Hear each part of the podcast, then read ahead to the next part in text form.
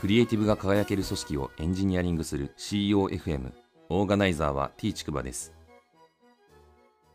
CEOFM 第117回ですアイスブレイクなんですけど日付のですね、ウィキペディアページがあるっていう話ですね。以前はあの、数字のウィキペディアページがあるって話をしたんですけど、同じようにですね、日付とか、日付だけじゃなくてですね、年ですね。例えば2020年とかですね、そういう西暦のウィキペディアのページもあったりします。暇つぶしだったり、またイベントがあった時にですね、ちょっとした小ネタで使ったりするのにすごく便利なので、おすすめです。で本日の5月18日はですね、グレゴリオ暦で年始から138日目と、ウルー年では139日目なので、今年は2020年でウルー年なので、139日目ですね、に当たると。で、年末まではあと227日あるというふうに書いてあります。誕生花というものがあるみたいで、それはあやめだというふうな記述がありますね。日付のウィキペディアページにはですね、出来事とか、あと誕生日とかですね、これフィクションも含めてなんですけど、あったり、あと、日にちといって、まあ、いわゆる人が亡くなった命日のことなんですけど、それも書いてあったりとか、記念日行事とかですね、書いてあったりします。まあ、例えば、えー、今日5月18日はですね、アポロ10号の打ち上げの日だったりとか、南方熊楠さんっていうですね、博物学者の方が生まれた日であったりとかっていうことが書いてあったりします。えー、いろいろとですね、見ていくと面白いのでおすすめです。本日の配信テーマなんですけど、リバタリアンが思考する組織というテーマで話をします。111回の配信でですね、ティール組織という、まあ、書籍に紹介されているモーニングスターというですね、会社について言及したんですけど、え、その際にですね、この英語のモーニングスターカンパニーというですね、ページがあって、そこにあのリバタリアンという記述がありましたっていう話を紹介しています。このリバタリアンというですね、言葉について調べてみたので紹介をしたいと思います。このリバタリアンという言葉なんですけど、まあ余談なんですけど、なんか語感がですね、オバタリアンっていう、言葉にすごい似てて、この言葉をなんか想起してて、あんまかっこいい言葉じゃないななんて思うんですけど、このオバタリアンってあの、厚かましい中年おばさんのことなんですけど、え、ちゃんと調べるとですね、これ同名のアニメがあって、漫画もあってですね、1988年から98年にかけて連載されてたやつみたいですね。私自身が多分小学生ぐらいの時に、なんかすごく流行った言葉な気がしてて、よく覚えてるんですけど、スノーバタリアンではなくてですね、リバタリアンということですね。このリバタリアンという言葉なんですけど、そもそもその前にですね、リバタリアニズムという言葉があって、まあ、この言葉をちゃんと理解する必要があるっていうことですね。リバタリアニズムというウィキペディアのページがありまして、これは英語でですね、個人的な自由、経済的な自由の双方を重視する、自由主義上の政治思想、政治哲学の立場というふうに書いてありました。またこのようにも書いてあります。他者の身体や政党に所有された物質的、私的財産を侵害しない限り、各人が望むすべての行動は基本的に自由であると主張するっていうふうに書いてありますね。で、このリバタリアニズムを主張する人のことをですね、リバタリアンっていうふうに呼ぶというふうに解説がありました。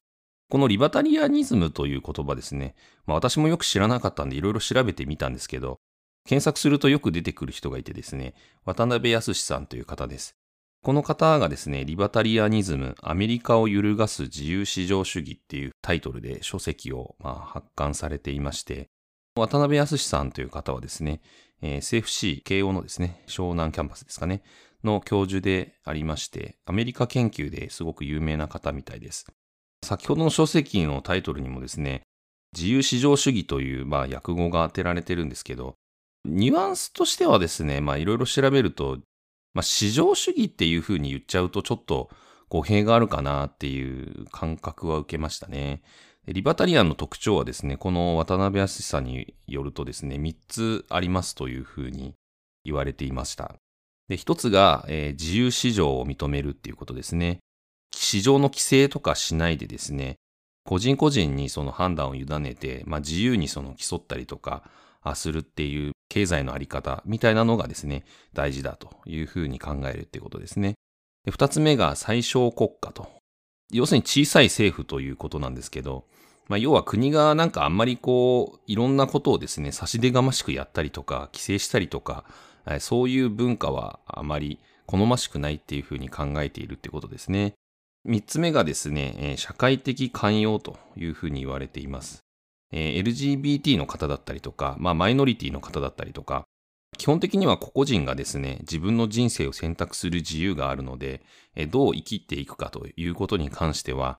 許容されねばならないと。その本人が選んでいるのであればってことですね。そういうまあ社会的な寛容性を持っているというのがこのリバタリアンの特徴というふうに記述があります。このリバタリアンのですね、まあ、特徴は非常に私自身親和性が高いなっていうふうに自分の心情に照らしても思っていまして、リバタリアンのまあ感覚からですね、組織がどうあるべきかっていうことをちょっと考えてみたので話したいんですけど、まず一つはですね、先ほども言いましたけど、ルールが少ないっていうことですね。市場にしても、まあ、国家のあり方にしてもですね、あまりこうルールがたくさんあるとですね、縛られちゃったりしてがんじがらめになるので、当然自由がまあ奪われてしまうということで、個人の自由がですね、えー、犯されないようにできるだけルールは最小限に留めておくと。自由がですね、あまり行き過ぎて、他の人たちの自由を損ねちゃうような、まあ場合にのみですね、ルールが適用されるっていうのが、まあ正しいそのルールの適用のあり方なんだっていうふうに多分考えるんですよね。あと裏を返すとですね、このルールがもしあったとしてもですね、それが自分たちで書き換えが可能であるっていうことが、まあ、大切なのかなっていうふうに思いました。二つ目がですね、代議士がいないっていうことですね。これはあの、未来的にはですね、こういう国家とか、組織が出てくるんじゃないかなと思うんですけど、例えばそのオンライン投票によってですね、物事を決めたりするっていうことをですね、やるとかですね。えー、まあ、代議士というのはですね、まあ、国会議員とかそうだと思うんですけど、基本的にはあの、自分の意見を代弁するためにですね、えー、選出をする人だと思うんですけど、まあ、そういうプロ棋士をですね、返さなくても、まあ、技術が進化していけばですね、簡単にこうオンラインで投票したりとか意見をこう表明したりすることができると思うので、まあ、そういった形式でですね、運営されていくような組織が増えていくんじゃないかなと思います。権限移譲するっていうこともあるかもしれませんね。自分の専門外とかあまり興味がないことに関しては、え誰か専門家にですね、判断を委ねますっていうふうに権限移譲するみたいな感じですね。まあ、代議士を選んでる今の選挙のプロセスと似てるとは思うんですけど、個別の案件ごとにそれをやるみたいな感覚に近いのかもしれませんね。インターネットが普及して、えー、こういうオンラインで何かするっていうことがですね、物事を決めるっていうことが、コストがかなり低くなればですね、こういったことも実現可能なんじゃないかなっていうふうに思います。で、三つ目はですね、小さい単位の集まりが自然発生するんじゃないかなと思います。社会的寛容にま通ずるところだとは思うんですけど、マイノリティの人たちもですね、まあ自分たちでそれを選んでいるのであれば、あマジョリティの人たちもマイノリティを受け入れますよっていうような、まあ、スタンスであるので、できるだけこう小さい単位でですね、こう集まりができて、その中でもう話し合いが持たれるみたいな感じなのかなと思っています。で、その小さい単位でですね、もし少数派の人がいたとしてもですね、対話をすることによって違いを認識していくみたいなプロセスで、それぞれが自立し合って関係性が成り立つみたいな側面があるんじゃないかなと思います。こういったことをまあ、リバタリアンの人たちはですね、実現していくんじゃないかなっていうふうに思います。33回目のですね、配信でもちょっと話したんですけど、ベーシックインカムというテーマで話して、まあ、このベーシックインカムのですね、相性と、まあ、このリバタリアニズムってどういう意味で絡んでいくのかなっていうところにちょっと個人的には興味関心があるんですけど、ベーシックインカムはですね、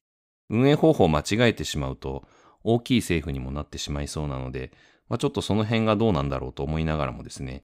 個人的にはリバタリアニズムとですね、相性は悪くないんじゃないかなっていうふうにもちょっと思ったりしました。リバタリアンについて調べてみて思ったんですけど、政治の世界っていうのはやっぱ奥が深いなっていうのは思ってて、アメリカのですね、共和党とその民主党のですね、二大政党制にちょっと愛想を尽かした人たちがこのリバタリアニズムみたいなところにですね、傾倒するんだみたいな歴史的背景があったりとかですね、まあいろんなしがらみというかですね、歴史があったりもするみたいなので、突き詰めると奥が深いんですけど、やはりこういうのって、えどうやったら社会がより良くなるかっていうことに直結すると思うので、え、面倒くさがらずにですね、ちゃんと政治にも関心を持って見ておく必要があるんだろうなっていうふうに思いました。第117回の配信は以上です。ご意見ご感想などあれば、Twitter アカウント t ちくばまで、ハッシュタグは CEOFM です。